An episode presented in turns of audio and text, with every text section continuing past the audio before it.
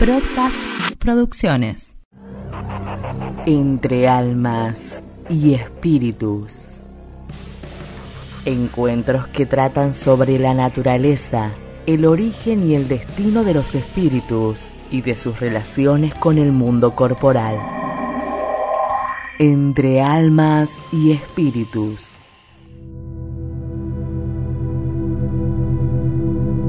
Una sola alma puede reencarnar varias veces en diferentes cuerpos y de esta manera rectificar el daño hecho en encarnaciones previas. De modo similar, también puede alcanzar la perfección que no alcanzó en otras encarnaciones. El camino de Dios. Hoy vamos a hablar sobre las vidas pasadas. En las escrituras sagradas se hace referencia a la reencarnación de una forma clara en el pasaje en que Jesús, después de descender del monte Tabor, afirma de manera incuestionable que Juan Bautista fue la reencarnación del antiguo profeta Elías. Los espíritus inicialmente no poseen el conocimiento del bien y del mal. Sabemos que son dotados de inteligencia y con el tiempo adquieren conciencia de sí mismos. Todo espíritu está destinado a la perfección, y como no puede alcanzarla en una sola vida, se le conceden otras existencias para que pueda crecer tanto en inteligencia y moralidad. El renacimiento sucesivo en la dimensión material se llama reencarnación. Es a través de las pruebas que el espíritu camina buscando su iluminación. Al iniciar su reencarnación en los primeros niveles evolutivos, sufre todo tipo de influencias, tanto buenas como malas. Aunque no todos los espíritus pasan por el camino del mal, pero sí obligatoriamente transcurren por el de la ignorancia. Una reencarnación puede ser libre, obligada o misionera, y esto va a depender de la evolución y la necesidad de cada espíritu. Podemos por mala voluntad o prejuicios mantenernos estancados en ciertas pruebas, pero nunca retroceder a estados inferiores a los que nos encontramos. Todo lo que adquirimos en una encarnación hace parte de nuestro patrimonio espiritual y por lo tanto podemos usarlo en otras experiencias para nuestro crecimiento.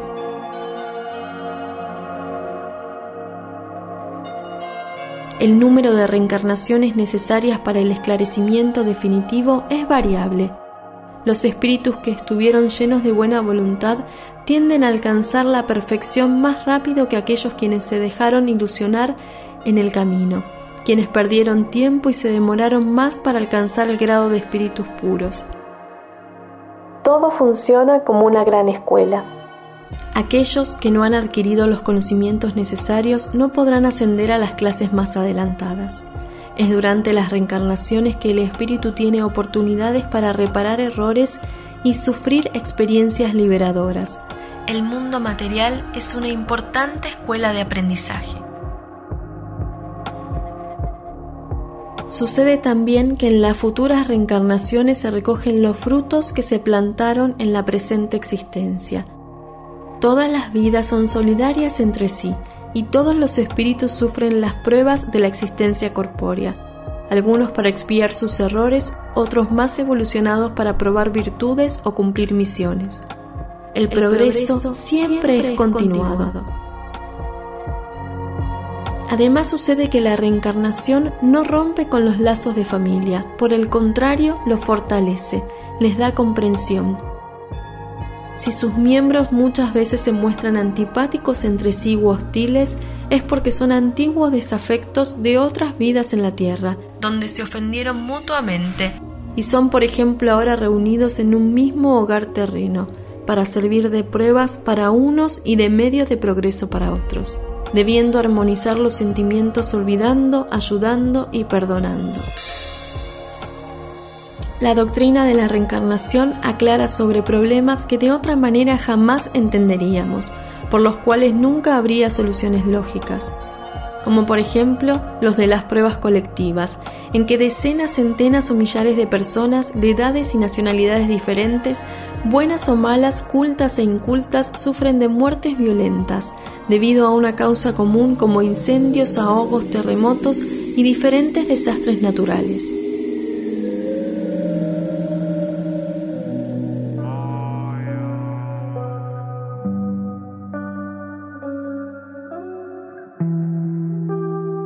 También nos enseña que la sexualidad y sus manifestaciones naturales deben pasar a ser miradas desde nuevos ángulos, donde puedan ser analizadas con diferente profundidad, aceptando que el principio de la reencarnación muestra cómo los espíritus pueden utilizar indiferentemente cuerpos masculinos o femeninos, de acuerdo a las necesidades de su evolución, y que por lo tanto las categorías son solo experiencias terrenales.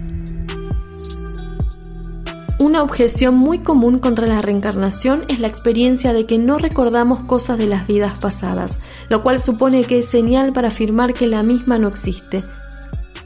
Sin embargo, los espíritus mencionan que aún por el momento es necesario ese olvido. El recuerdo de nuestras vidas pasadas y de los hechos ocurridos con nosotros en las diversas reencarnaciones que tuvimos sería inútil y aún perjudicial para nuestro progreso espiritual, porque nos mostraría ante nuestros ojos nuestros errores y crímenes del pasado, conduciéndonos tal vez a la tristeza o a la rebeldía. Sin la doctrina de la reencarnación, la vida, con sus eventos aparentemente ilógicos, sus miserias y sus tragedias siempre mayores y constantes, limitada a pocos años de una existencia, no podría ser la obra incomparable de una inteligencia suprema, sino como la de un ser monstruoso que se deleita frente al dolor y el sufrimiento de los seres humanos. La reencarnación puede ser aceptada y probada aún por los argumentos filosóficos, por los mensajes espíritas y por las investigaciones científicas. La investigación científica se amplía y el estudio experimental de las vidas pasadas por el proceso de regresión de la memoria se valen de la llamada memoria extracerebral, como en el caso del Dr. Ian Stevenson que catalogó millares de ejemplos, algunos de los cuales relata en su libro 20 casos sugestivos de reencarnación.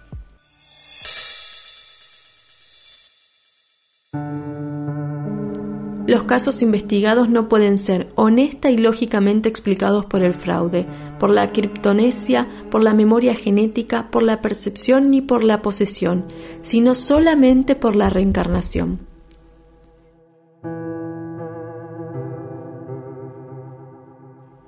Por otro lado, cuando comprendemos la existencia de las vidas sucesivas, así como la mediunidad que a todos nos atraviesa, entendemos que la penetración de pensamiento de un desencarnado en la mente de un encarnado puede provocar una serie de trastornos en aquel que recibe la interferencia. Cuando hay una fuerte conexión entre ambos estructurada en experiencias vividas por ellos anteriormente, el trastorno es más serio y tiende a alterar significativamente el curso de las ideas del encarnado. Cuando el desencarnado tuvo alguna relación con vidas pasadas del encarnado, su presencia en el campo psíquico promueve sensaciones y emociones que se asemejan a las que tuvieron en el pasado. El desencarnado tiende a sensibilizar contenido psíquico archivado en el inconsciente, evocándolos a la conciencia o alterando su campo. Aquella presencia provoca varias alteraciones en el estado psíquico y emocional del encarnado de forma inconsciente. También existen las llamadas invasiones psíquicas, que son irrupciones inconscientes que asoman a la conciencia por fuerza de fuertes y densos complejos estructurados en vidas pasadas, que pueden promover graves trastornos psíquicos. Los complejos pueden ser accionados por mecanismos automáticos que provienen de eventos externos, que se conectan a ellos o por fuerza de influencias espirituales.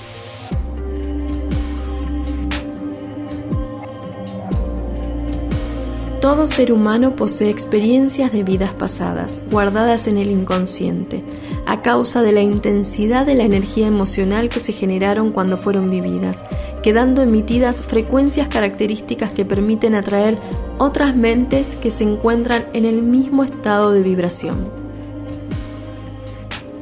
Son exactamente esas experiencias y sus emociones típicas que forman nuestro modo de pensar, sentir y actuar.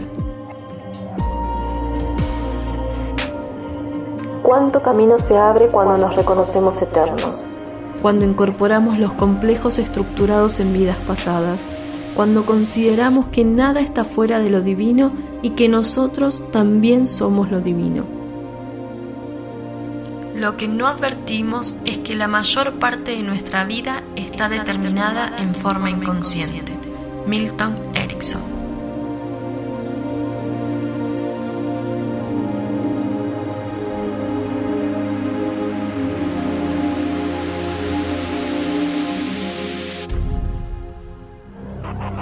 Entre almas y espíritus. En Instagram, arroba Aldana Casal. En Facebook, Casal Aldana, www.aldanacasal.com. Entre almas y espíritus. Broadcast Producciones.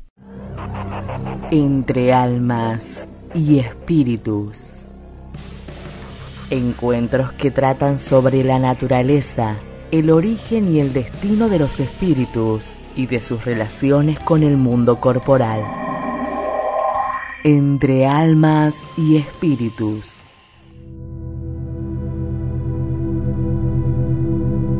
Una sola alma puede reencarnar varias veces en diferentes cuerpos y de esta manera rectificar el daño hecho en encarnaciones previas. De modo similar, también puede alcanzar la perfección que no alcanzó en otras encarnaciones. El camino de Dios. Hoy vamos a hablar sobre las vidas pasadas. En las escrituras sagradas se hace referencia a la reencarnación de una forma clara en el pasaje en que Jesús después de descender del monte Tabor, afirma de manera incuestionable que Juan Bautista fue la reencarnación del antiguo profeta Elías. Los espíritus inicialmente no poseen el conocimiento del bien y del mal. Sabemos que son dotados de inteligencia y con el tiempo adquieren conciencia de sí mismos. Todo espíritu está destinado a la perfección y como no puede alcanzarla en una sola vida, se le conceden otras existencias para que pueda crecer tanto en inteligencia y moralidad. El renacimiento sucesivo en la dimensión material se llama reencarnación. Es a través de las pruebas que el espíritu camina buscando su iluminación. Al iniciar su reencarnación en los primeros niveles evolutivos, sufre todo tipo de influencias, tanto buenas como malas, aunque no todos los espíritus pasan por el camino del mal, pero sí obligatoriamente transcurren por el de la ignorancia.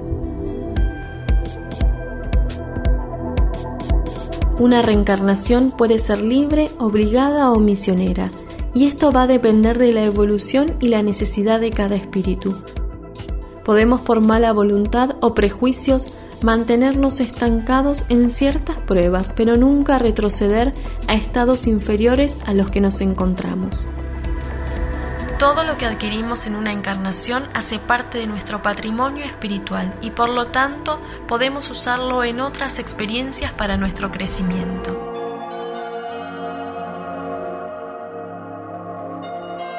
El número de reencarnaciones necesarias para el esclarecimiento definitivo es variable los espíritus que estuvieron llenos de buena voluntad tienden a alcanzar la perfección más rápido que aquellos quienes se dejaron ilusionar en el camino, quienes perdieron tiempo y se demoraron más para alcanzar el grado de espíritus puros. Todo funciona como una gran escuela. Aquellos que no han adquirido los conocimientos necesarios no podrán ascender a las clases más adelantadas. Es durante las reencarnaciones que el espíritu tiene oportunidades para reparar errores y sufrir experiencias liberadoras. El mundo material es una importante escuela de aprendizaje. Sucede también que en las futuras reencarnaciones se recogen los frutos que se plantaron en la presente existencia. Todas las vidas son solidarias entre sí y todos los espíritus sufren las pruebas de la existencia corpórea, algunos para expiar sus errores, otros más evolucionados para probar virtudes o cumplir misiones. El, progreso, siempre, es continuado. Además sucede que la reencarnación no rompe con los lazos de familia, por el contrario los fortalece, les da comprensión. Si sus miembros muchas veces se muestran antipáticos entre sí u hostiles, es porque son antiguos desafectos de otras vidas en la Tierra, donde se ofendieron mutuamente, y son por ejemplo ahora reunidos en un mismo hogar terreno, para servir de pruebas para unos y de medios de progreso para otros debiendo armonizar los sentimientos olvidando, ayudando y perdonando.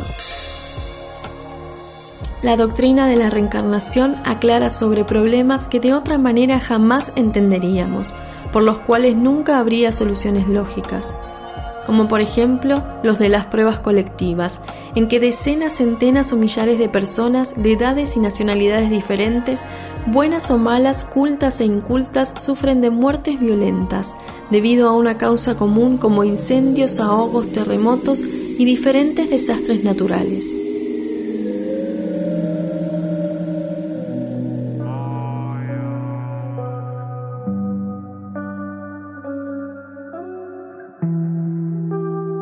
También nos enseña que la sexualidad y sus manifestaciones naturales deben pasar a ser miradas desde nuevos ángulos, donde puedan ser analizadas con diferente profundidad, aceptando que el principio de la reencarnación muestra cómo los espíritus pueden utilizar indiferentemente cuerpos masculinos o femeninos, de acuerdo a las necesidades de su evolución, y que por lo tanto las categorías son solo experiencias terrenales. Una objeción muy común contra la reencarnación es la experiencia de que no recordamos cosas de las vidas pasadas, lo cual supone que es señal para afirmar que la misma no existe. Sin embargo, los espíritus mencionan que aún por el momento es necesario ese olvido. El recuerdo de nuestras vidas pasadas y de los hechos ocurridos con nosotros en las diversas reencarnaciones que tuvimos sería inútil y aún perjudicial para nuestro progreso espiritual, porque nos mostraría ante nuestros ojos nuestros errores y crímenes del pasado, conduciéndonos tal vez a la tristeza o a la rebeldía. Sin la doctrina de la reencarnación, la vida, con sus eventos aparentemente ilógicos, sus miserias y sus tragedias siempre mayores y constantes, limitada a pocos años de una existencia, no podría ser la obra incomparable de una inteligencia suprema, sino como la de un ser monstruoso que se deleita frente al dolor y el sufrimiento de los seres humanos. La reencarnación puede ser aceptada y probada aún por los argumentos filosóficos, por los mensajes espíritas y por las investigaciones científicas. La investigación científica se amplía y el estudio experimental de las vidas pasadas por el proceso de regresión de la memoria se valen de la llamada memoria extracerebral, como en el caso del Dr. Ian Stevenson que catalogó millares de ejemplos, algunos de los cuales relata en su libro 20 casos sugestivos de reencarnación.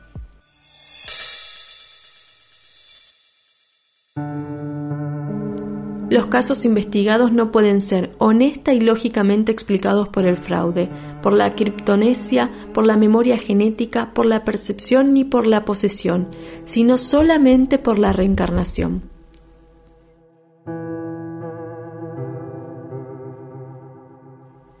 Por otro lado, cuando comprendemos la existencia de las vidas sucesivas, así como la mediunidad que a todos nos atraviesa, entendemos que la penetración de pensamiento de un desencarnado en la mente de un encarnado puede provocar una serie de trastornos en aquel que recibe la interferencia. Cuando hay una fuerte conexión entre ambos estructurada en experiencias vividas por ellos anteriormente, el trastorno es más serio y tiende a alterar significativamente el curso de las ideas del encarnado.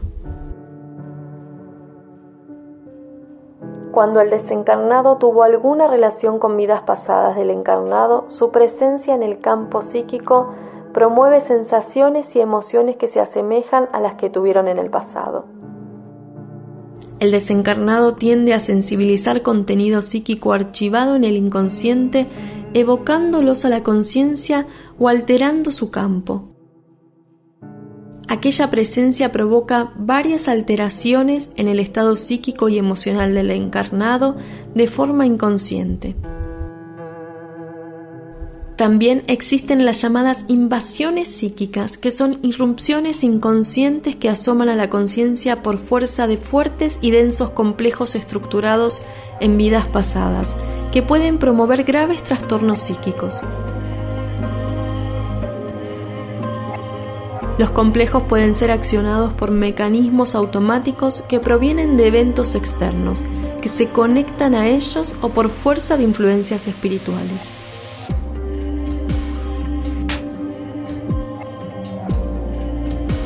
Todo ser humano posee experiencias de vidas pasadas, guardadas en el inconsciente, a causa de la intensidad de la energía emocional que se generaron cuando fueron vividas, quedando emitidas frecuencias características que permiten atraer otras mentes que se encuentran en el mismo estado de vibración. Son exactamente esas experiencias y sus emociones típicas que forman nuestro modo de pensar, sentir y actuar. Cuánto camino se abre cuando nos reconocemos eternos. Cuando incorporamos los complejos estructurados en vidas pasadas, cuando consideramos que nada está fuera de lo divino y que nosotros también somos lo divino. Lo que no advertimos es que la mayor parte de nuestra vida está determinada en forma inconsciente. Milton Erickson